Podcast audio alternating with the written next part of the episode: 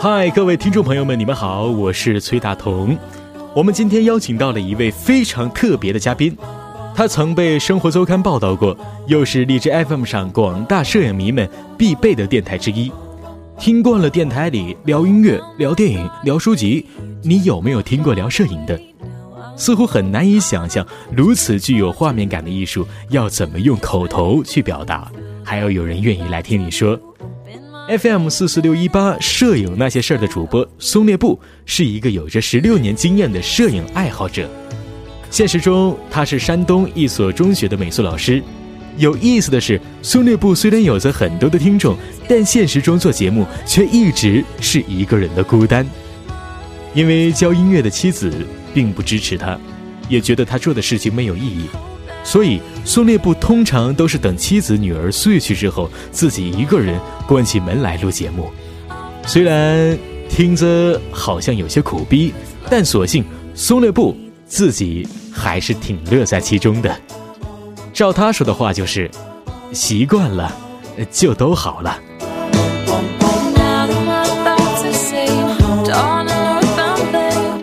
下面我们即将要访谈的对象就是我们的松烈布。孙老师，邀请我们的孙老师登场。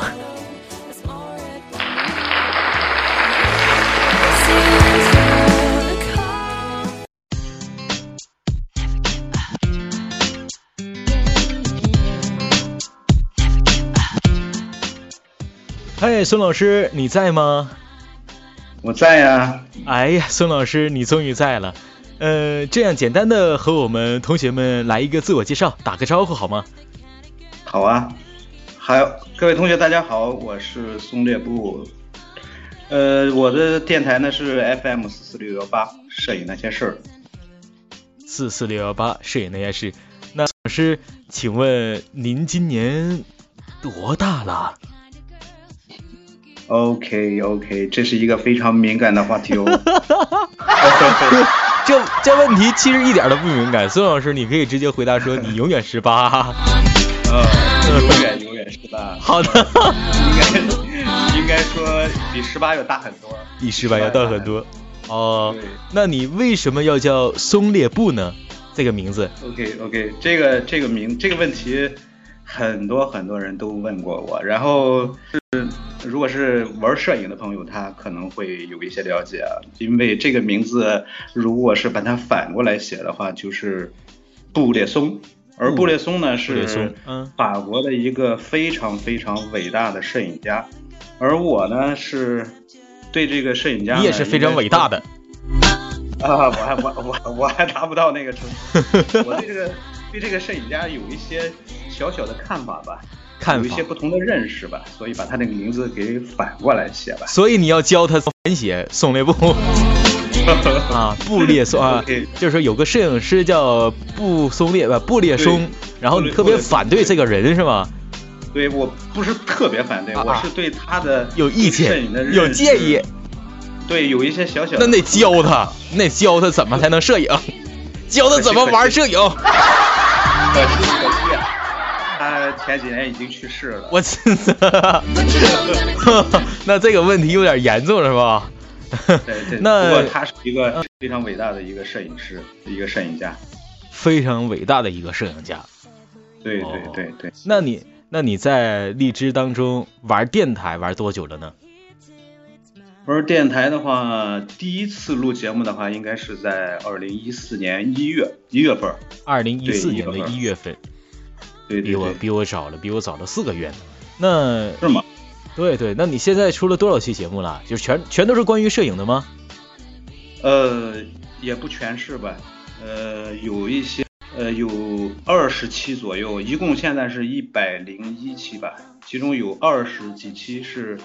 是叫我的叫法就是特别气，这些所谓的特别气呢，就是我我自己用来吐槽的。有的时候工作压力大了，然后我会对着这个用电台这种方式来发泄一下吧。啊，这就是特别期。我觉得这是番外，这个也是一个好的方法吧。尤其是对于一些呃一些这个这个听众的一些问题啊，或者说他们的一些牢骚啊，我我对他们的一些不同的看法吧，就是通过这种特别期的形式，呃，起到一个互动的这样一个一种方式吧。哎，对，你这么说还真挺好。就像我在电台当中，我就没有弄什么特别期，一直就是说干读，干巴巴的读。这样听今天听孙老师这么一说，我感觉我下期做节目的时候，我也开几个番外帖，然后和大家聊一聊天什么的，是吧？这样的话，对对对，这样的话好处可能就是说跟粉丝能够更接近一些。对他有一个互动嘛，因为之前我尤其是尤其是在录了十几期之后嘛，就很多那时候很多粉丝就提意见，就是就是统一的一个意见，一个最大的问题吧。那时候那个节目就是背景的声音太大，然后说话的声音被压被压住了。然后在之后我就我就已经就是说在七八期的时候就把这个问题基本上就注意到了嘛，然后就改改进了。改进了之后呢，到第十期。然后还有人不不停的去说这个问题，然后我就有一些说说实话，心里确实就就有一些烦了。然后我就出一期特别期，然后就说这个事情。大家感谢大家对我的关心，但是不要再说这个问题了，因为那那那么久的事情了，就不要再去再去，已经把这个问题解决。结果到现在仍然有人通过私信说啊，背景音乐声音太大了。结果我就很无语，所以这个时候我只只回两个字：谢谢，谢谢，谢谢。呃，你是如何处理的关于背景声音大的这个问题的呢？其实，在在在一开始的时候吧，嗯，我录完了录完之后，马上自己会会重新听一遍，呃，然后我是戴着耳机听，戴着耳机的话没有感觉到。好像没真的没太没太觉得对对对对，但是但是后来就是用手机就不行了。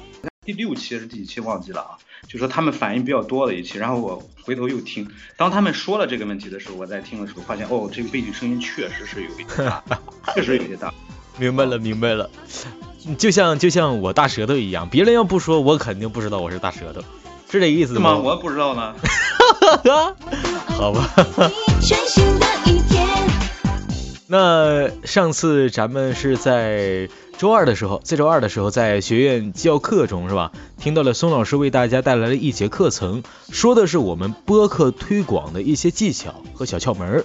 那你觉得，当时我们讲课的时候，孙老师你讲的最重要的是哪点呢？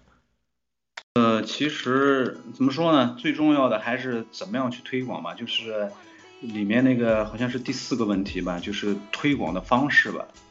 呃，因为一开始推广的或者说推广的途径吧，那一开始的话，其实我在这儿偷偷说一下，其实我还做了一个播客，但那个播客嘛，纯粹就是我自己在读读一些东西，纯粹就是为了是吧？让自己对让自己去 记住一些东西，读给自己听的。都读什么呀？那个就是读一些平时收集的比较好的文章。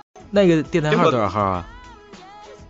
非常遗憾的告诉你，被荔枝给封了。哎呀，你读啥了？你被封了？那不健康啊！所以，呃，所以我读的那个就是一些我平时非常喜欢的一些文章吧，散文，大多数是散文。散文？啊啊哦哦，我大舌头是吧？啊，没没没，其实我才是大舌头。我说散文，其实散文是这样一个情况。啊，散文。结果呢，就是可能是我也不知道什么原因吧。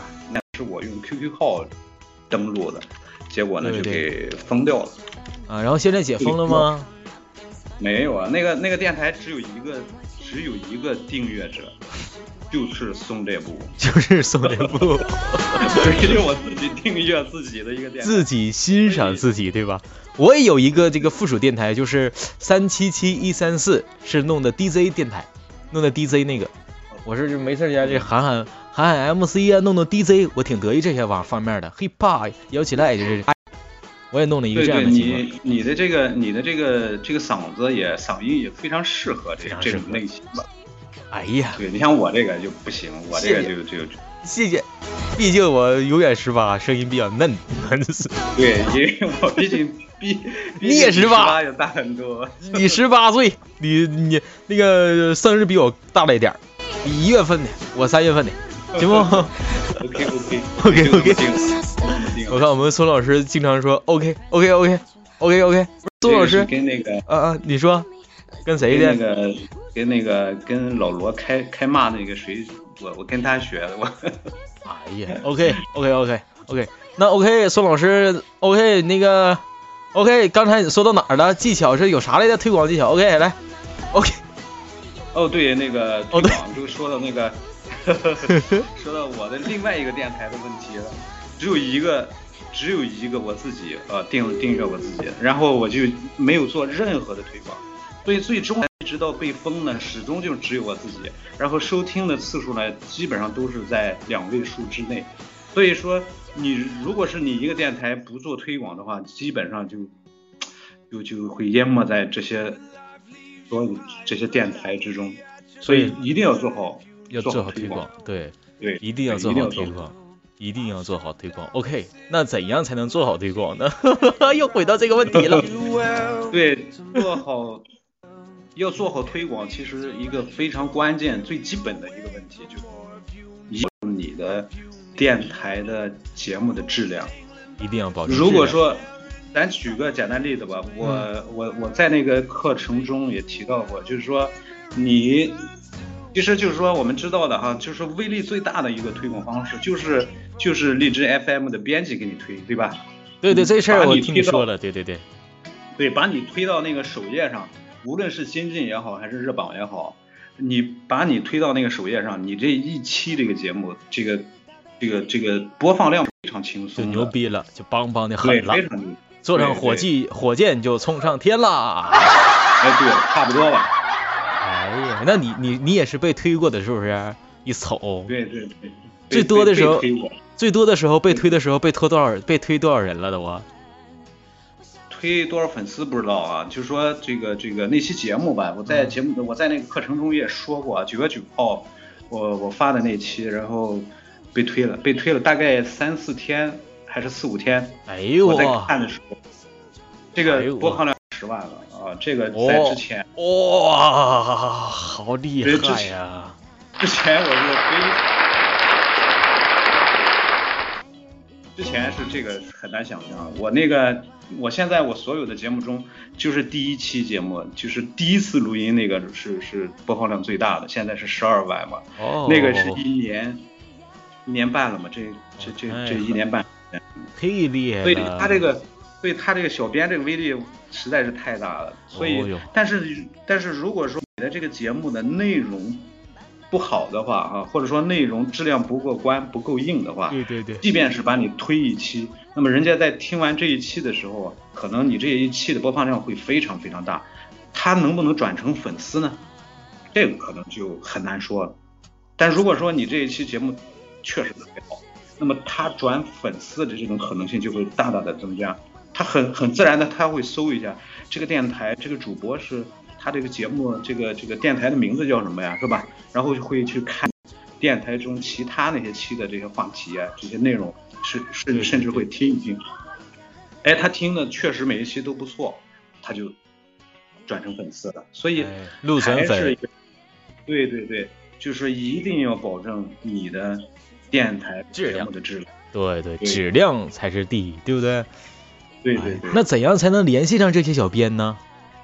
问题归根于底到这儿了，怎样才能这个这个这个问题，我也不太适合说吧。我说太多的话，那小编会不会？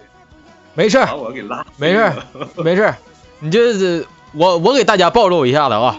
那个荔枝 FM 官方号 QQ 号是幺幺六五四六。三五四六啊，小编号码是五零九九二五幺。哎，好了，大家一定要把这两两个号码一定要记住啊！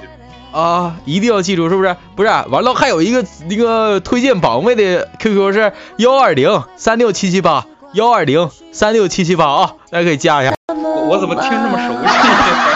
这不就是你 QQ 吗？你这要黑我是吧？没没没，肯定会有人加你的，你放心，肯定有人加，需要你的推荐。呃，我推荐没用啊，因为我不是那个小编，所以我只能说告诉大家有这样一种方式，具体怎么样联系小编。其实现在这个荔枝它与一四年时候相比的话，它这个发展这个好弄多了，嗯，非常大，非常大，对对，包括这个软件的开发，一直到后期的队伍，包括他这个这个这个网站，包括他那个节目的内容等等。你看他以前的时候哪有什么新进榜，哪有什么自荐是吧？啊，对对对，自荐自荐，对对对，对对，包括之前那些标签儿，哪那么多标签儿啊，是吧？对对对对对对，包括那个那个。那时候可能就只有个新浪微博吧，对对吧？好像只有个新浪微博，微信公众号好像都没有吧。然后整天看那个那个，也就是看一看。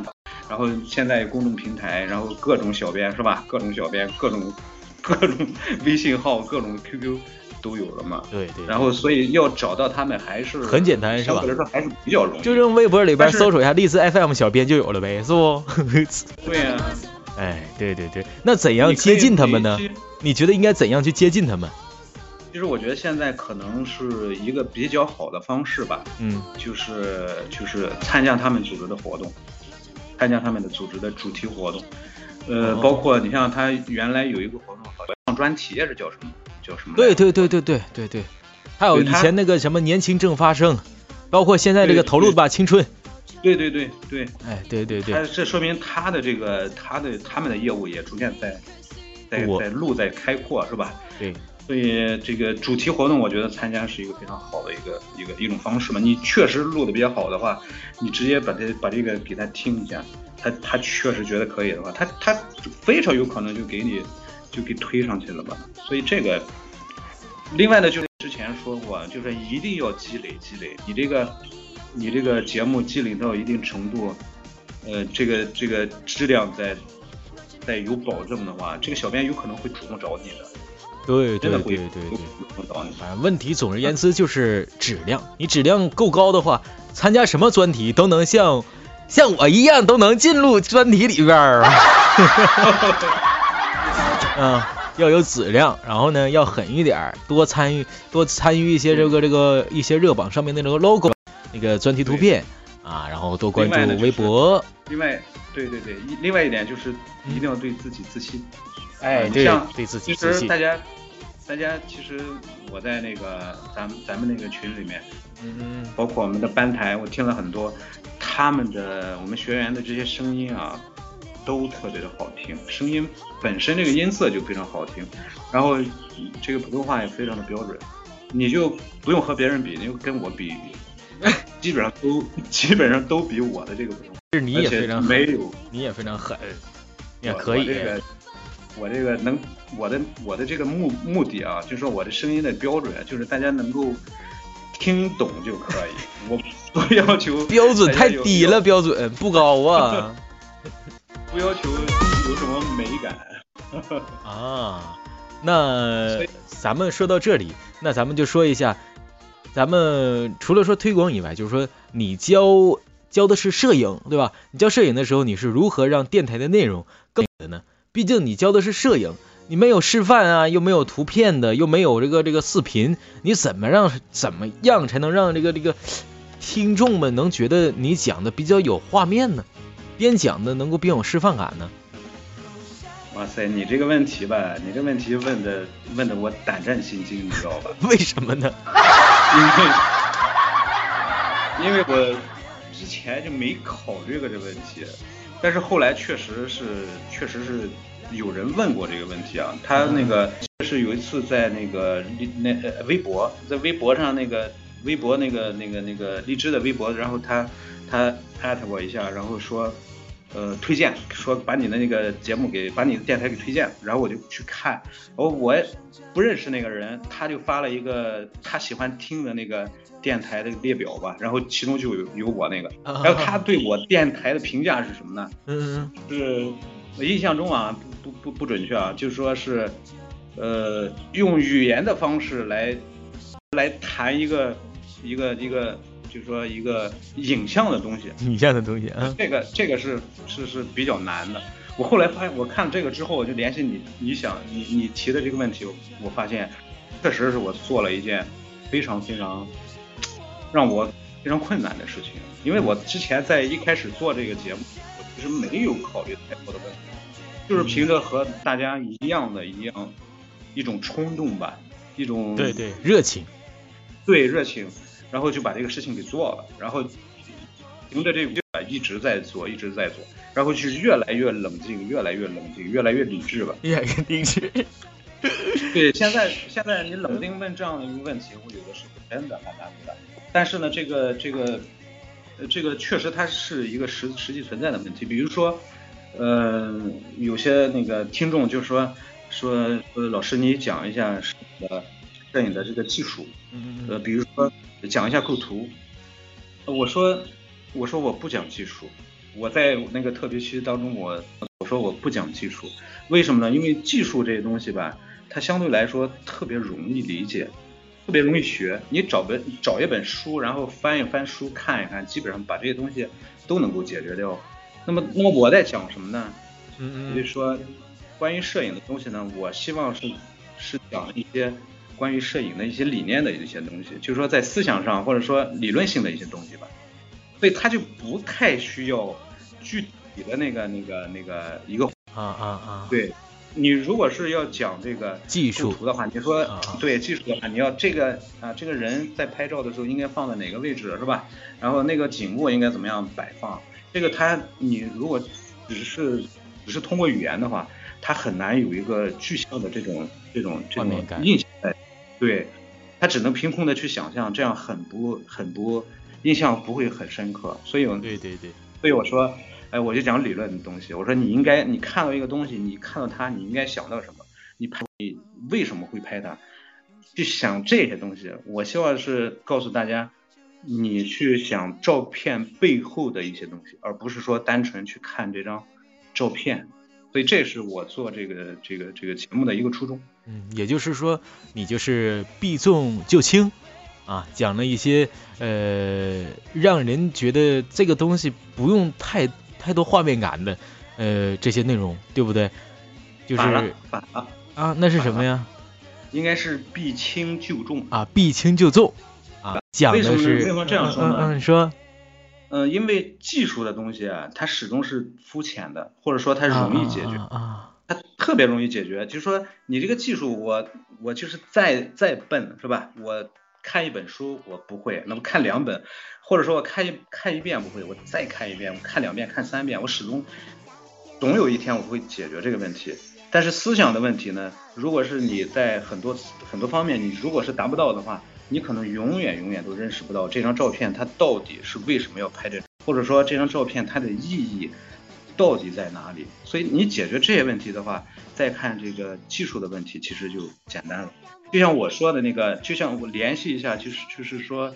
就像形式和内容，就是说形式的东西始终是比较容易理解和解决的，但是内容真正隐藏在背后的东西呢，那才是最重要的。哇，就像我们，我觉得宋总，你继续说，你继续说。啊，就像我们做电台一样，我们做电台，我们需要解决的就是我们的口语，我们播播音的一些技巧，包括我们声音、我们发音的技巧等等这些东西，这些应该就是属于技术的东西，对吧？我们把这些东西掌握了之后，那么你有了一个一个基础，那么难的应该是什么呢？就是你播音的内容，你要去读什么，你要去说什么，这是内容。那么这个东西呢，可能会会更重要一些，它可能它可能比你的你的一一副好嗓子还要重要。所以，如果是你自己写的话，而且又写的特别好，然后你又。播音又特别好，你的声音又很好听，语言技巧又很好，然后你把自己写的东西富有感情、富有感情的去把它读出来，可能会真挚的、真正的去打动一些人。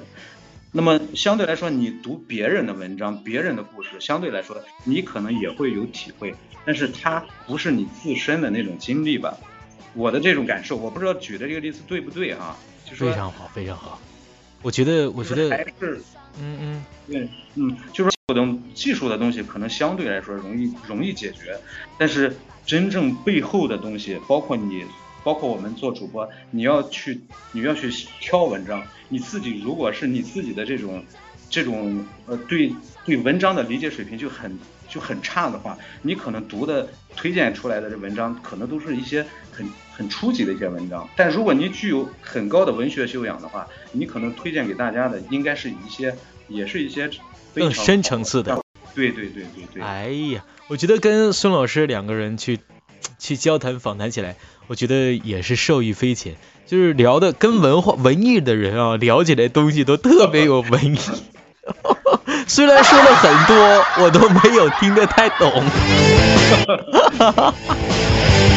但是确实说这个，我觉得孙老师的这段话，呃，我应该去重新的反复。等我这个，等我们访谈结束之后，我一定要把这个录音呢，我去听两遍。中间孙老师这些东西，肯定是有特别大的帮助的。我是在第一现场的人，我都觉得，哎，说起来就特别好，就是就我已经忘掉我说什么了。别闹，不要这样，不要这样啊！别别的，别的。那我这边说你说的非常好，捧你呢。这边来一句，我已经忘了我刚才说什么了。你这不当时就给我推向了悬崖的边缘吗？你这不让我上都上不来了，你都啊！不是我拉你。我拉你吧，拉我也不能在语言上表现出来，你拉我呀。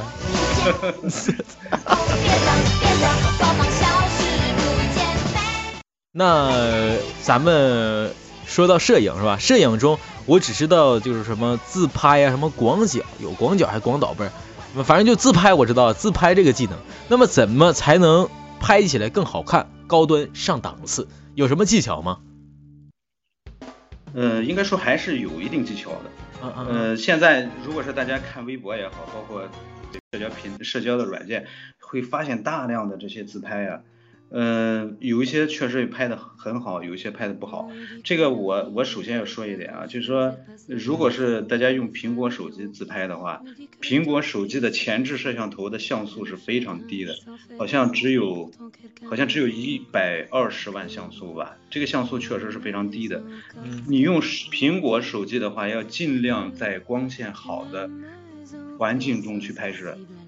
不要在这个比较暗的这种环境下，因为它形成非常粗的这种噪点，严重的影响成像质量嘛。噪点是什么玩意儿啊？噪点就是就是就是一些怎么说呢？就是你看那些照片，好多颗粒，就是那种颗粒。啊啊啊！我明白了，明白了。不清晰，对这个照片不清晰。那如果是大家用其他手机，现在国产手机啊，好多基本上都在五百万像素嘛，这个一般都不不会有太大问题。如果是自拍的话，其实我前几天刚买了一个自拍神器，大家应该知道是什么了吧？什么呀？自拍杆啊，自拍杆。这玩意儿啊，明白了，明白了。但是这个东西实在是太神奇了。我本来我苏老师，你等会儿，我本来以为你说自拍神器，你要说一个非常牛逼的一长串奥的奥地利什么英文非常高档的一个名字，什么什么什么各种各样的名字组合为一起的一个摄像机，然后你居然说了三个字：自拍杆。我滋！对这个这个没有用过的同同志们啊，你们应该应该买一个用一用吧，尤其是我们这些姑娘们应该买一个用一用吧。这个东西特别特特别特别方便。它为什么要用自拍杆呢？因为你如果是手持的这个来自拍的话，它这个因为这个前置摄像头它一般都是广角偏广角一点，你这个手吧又不够长，所以会所以呢就会离着你的这个脸呢会比较近嘛。然后广角镜头离得比较近的话，就会导致有一个变形。最常见的变形就把你的鼻子拍得非常大，然后呢，这个这个，我觉得就应该不好看了。广角是啥意思啊？广角就是它可以拍到更广的这个这个景色嘛。广角相对应的就是长焦，就像望远镜一样。哎，我我我我听说你那个，我我看到你不是我听说，我看到你微博里面更新的状态，就是评论小米四 C 那个，就是说的是什么大鼻子什么？对对对对，那那怎么回事啊？它那个小米四 C 嘛，不是号称好像是二十四毫米的广角嘛？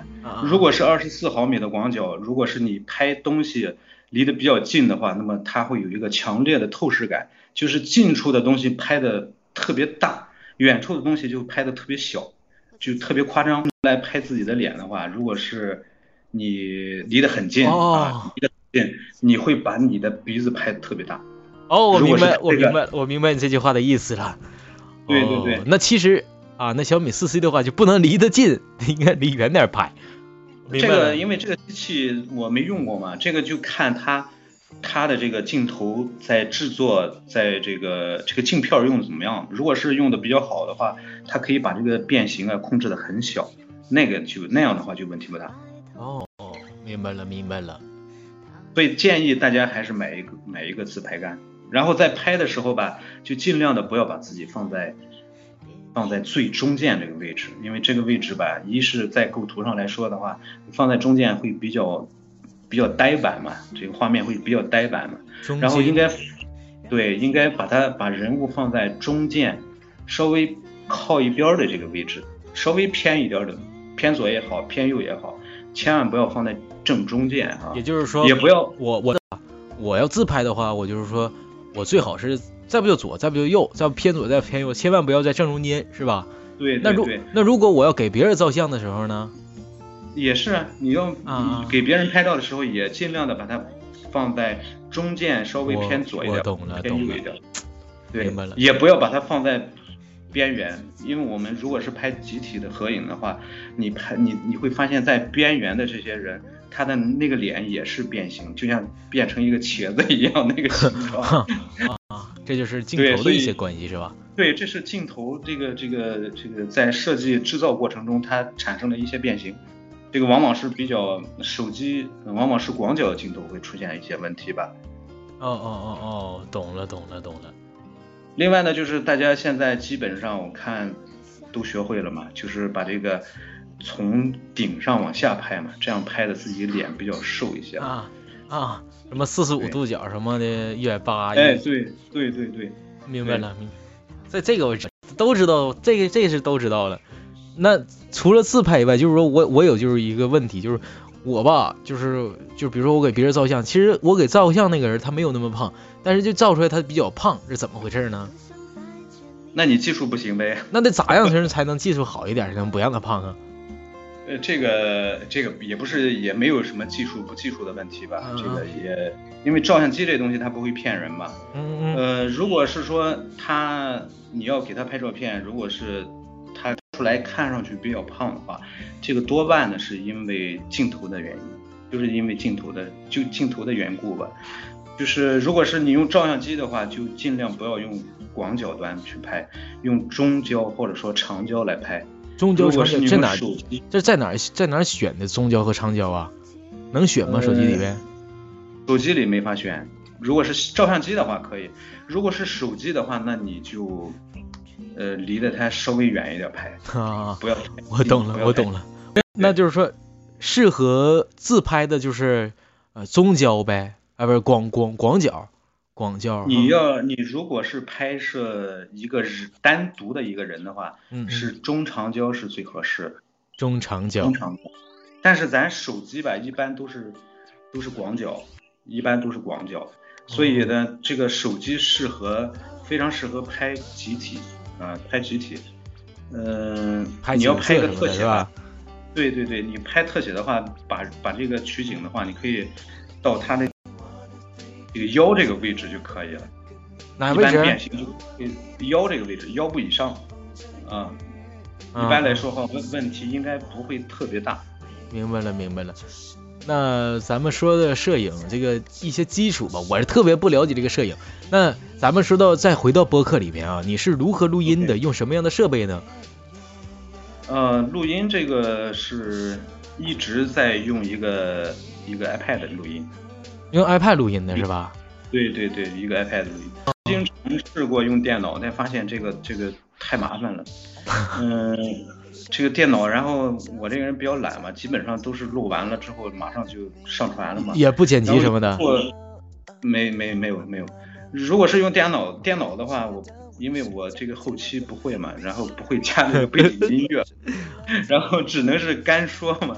干说的话，我我觉得没意思反正我自己听的都都感觉很枯燥，对对对所以，就一直用这个就是 i iPad iPad，然后加然后我先后用了用了三四个耳机吧，最终呢还是发现就是在前几天买了一个苹果的那个那个耳机嘛。就发现这个耳机要比要比要比其他那些耳机质量要好很多，录出来的这个效果也要好一些。苹果的耳机是吧？对对，就是就就对苹果的，可能它的匹配会好一点吧。这个我也不因为它它两个都是都是苹果的，对吧？对对，可能是这个原因吧。那你电台初期到现在都遇到过哪些困难呢？嗯，困难的话，其实，在应该说在，呃，大概十几期的时候就就出现一个问题，就是节目内容节目内容的选择，你知道吧？就说你你讲摄影的话，因为我之前在在那个讲课中，我曾经提到过，就说前十一期那个十一期节目的那个主题，都是我想到的所有初学摄影他们最希望知道的一些事情，这样出了大概十期的节目吧，那个那个播放量也会非常非常可观嘛。然后之后呢，就开始就考虑解决了这些问题的话。那么下一步你这个内容怎么选择？那么后也是从这个时从这个时候开始开始就是反思更深刻的或者说更深层的内容。对于摄影来说更深层的内容。对，更更更装什么的那个内容是吧？装装什么呀？呃，更能装逼的。滴啊，滴一声啊，滴一声啊。那个那个那个，比如说你要之前怎么拍，其实就三个问题：怎么拍？然后拍什么？怎么拍？然后是为什么拍？为什么？就三个，就三个问题。前十期是解决这个这个这个这个呃拍什么，或者说呃有这个为什么拍这个问题。然后后面呢，就是说呃如何拍，怎么拍，这个基本上我讲的很少。就是为什么拍这个？为什么拍？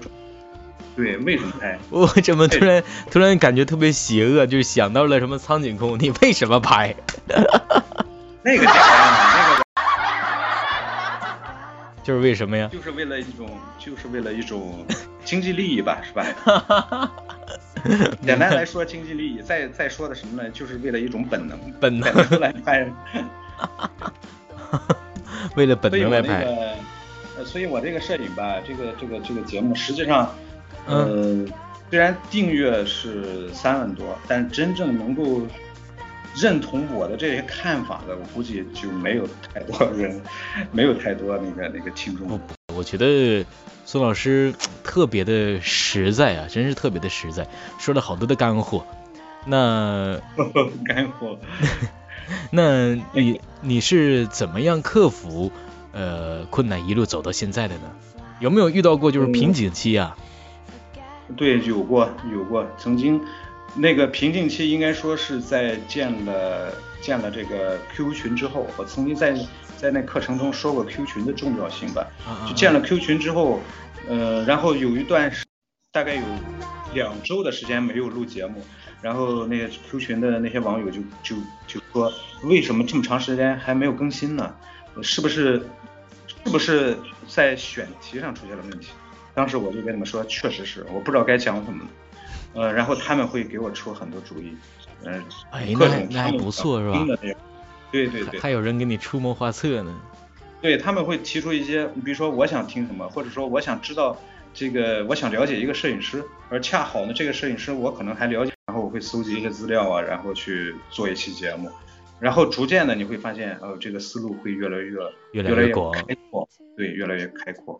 哦，所以一直也在坚持吧。所以曾经有一段时间，就是每天都在想，我应该讲什么，我应该去下一个这个这个这个节目，我应该说什么，也曾经有过这么一段时间。嗯嗯，克服困难的时候，就是因为有这么多热情的朋友、热情的粉丝帮助你一起走过这个瓶颈期的时候。对对对对，所以我非常感谢感谢他们。嗯，那你又是通过什么开始玩的荔枝 FM 呢？这个也非常非常偶然。其实我不知道荔枝 FM 是是这个软件是什么时候出现的啊？嗯嗯嗯。就是我一个同事，他给我推荐了一个荔这个软件。他就说，当时你知道我们听什么呢？他推荐给我，然后说里面有有三三个还是几个，有几个姑娘特别好玩，让我也听一听。然后我就听，然后我就发现。我说什么什么姑娘还姑娘还什么娘？那个那个那个那个节目叫什么来？叫女大学生什么宿舍什么吐槽什么之类的。啊，明白了。我我我现在已经忘记了，因为我听过听过几次，确实也没什么兴趣，就就后来就不听了。就是那个女子女子吐槽什么来的，什么寝室什么女子吐槽那个。对对对对，我知道，他们的那个那个那个节目名字都会打一些那种那球。那个还是我们东北人呢，我们东北做的节目呢，东北东北的。反正是很很，我们有时候在在那个在那个做一些，比如说画画的，或者说呃上厕所啊，或者说 在干活的时候吧，干家务啊，会。你就是通过通过你的朋友，然后说荔枝 FM 上某位主播，然后你就下载了，然后你就是发就突然之间发现历史 FM 上怎么没有人讲摄影呢？你就过来开始讲摄影了，对不对？呃呃，差不多吧，因为我当时，因为我本身玩摄影嘛，然后然后我就很自然去搜这个摄影，然后发现哎什么都，对，什么都没搜出来，然后就突然就是上午搜了，然后就马上就想，哎，我可不可以去去做一个呢？对对。然后在下午的时候马上就就开始。而且第一次录节目的时候录了两次，你知道吧？因为我我的那个我那个单位嘛，我们知道它是一个学校嘛。然后在录音的时候，就录到大概我那期节目一共二十多分钟吧，大概录到一半的时候，下课铃响了，叮铃铃铃铃，下课铃就响了。然后然后我一看下课铃响了，那没办法是吧？嗯就录了一半了，怎么弄啊？然后我就硬着头皮又硬着头皮往下录，继续录，结果又。继续录，下课铃刚打完之后啊，一个电话打进来了，完还得继续录。对，一个电话打进来之后呢，然后我就接了把这个电话，因为这个是一个朋友打进来的嘛，我就把这个电话接了。接起来之后说完了，说完了我就我发现，哦，这个录音结束了。荔枝 FM 他一直在录，你知道吗？还在一直录吗？接电话的时候还在录。对他一直在 录，然后我接完了之后，我发现他还在录，这时候我已经丧失信心了，然后我就把那把那个把它停止了，停止之后我就开始自己听听，然后我就快进到那个那个时候啊，那个下课铃完完整整的给录进来。那个节目现在还有没有了？肯定没有了，那个我已经删掉了。那哎呦，可惜了，你给我们听听啊。最可气的是，这个铃声响完之后，我的我和我朋友的通话也录音整个都录进来，哎呦我天呐，然后我 马上把它删掉了。那也就是说，呃，现在出出现剪辑这个功能还真就不错，是吧？对呀，当时那个直接就废掉了，发现在单位这个这个事情是没有办法做的，所以所以我就形成了一个习惯，基本上录音都是在晚上。夜深人静的时候，基本都是在十一点之后才，那时候比较静嘛，然后也没有人打扰你，然后把这个把把这个呃，后来又不用手机了嘛，用 iPad 录的时候，把手机都要关到静音去，嗯，尽量避免一切打扰你的因素，然后再做这个事。对，我我我看我听说你是等你的老婆和闺女才自己一个人关上门来录节目的，是吗？对对对对，因为。因为我孩子还还小吧，他他多大了？嗯呃，已经九岁了吧？哦哦哦哦，嗯，然后他我在录录音的时候，他他会他会在我那个书房后面是一个窗户，通着阳台嘛，然后他突然从那阳台上出来，然后就叫叫爸爸，或者说 去大喊大叫，这个就废掉了。所以之后呢，我就等着他们他们睡着了，然后。确实是，这时候确实是夜深人静，没有人打扰你，可以安心的，然后才去录。哦，对对。那讲到了现在多长时间了？现在有四十多分钟了。那孙老师，我们今天的访谈就到这里。你想对同学们说些什么？有没有什么想说的？你肯定有。呃，我想说的就是，比如崔大你好帅。啊，你想说什么？崔大好帅是是说的啊啊啊啊！然后我希望，我觉得吧，现在荔枝整个这个软件已经非常完善了，而且它这个运行也非常，呃，基本上也运作的非常好，呃，起码比其他几个我觉得应该是好一些。嗯嗯呃，又加上我们荔枝学院有这么多呃好的老师，又有我们崔大，是吧？所以我们的我们的这节目肯定会越来越好，越来越好。对，肯定会超过我们，粉丝会往百万里去，然后收听量更多更多，所以预祝大家的节目越来越好，坚持下去。长江后浪推前浪，把前浪拍死在沙滩上。最后呢，最后就是祝我们大同老师越来越帅。哎呀，祝我们孙老师能越活越回旋，一直回旋到十八岁，十八岁。谢谢。那好，非常感谢我们孙老师来到了我们的今天的大同访谈节目当中。好了，今天就到这里要结束了。呃，大家再见。再见。再见，再见。好，谢谢孙老师，我们下期见。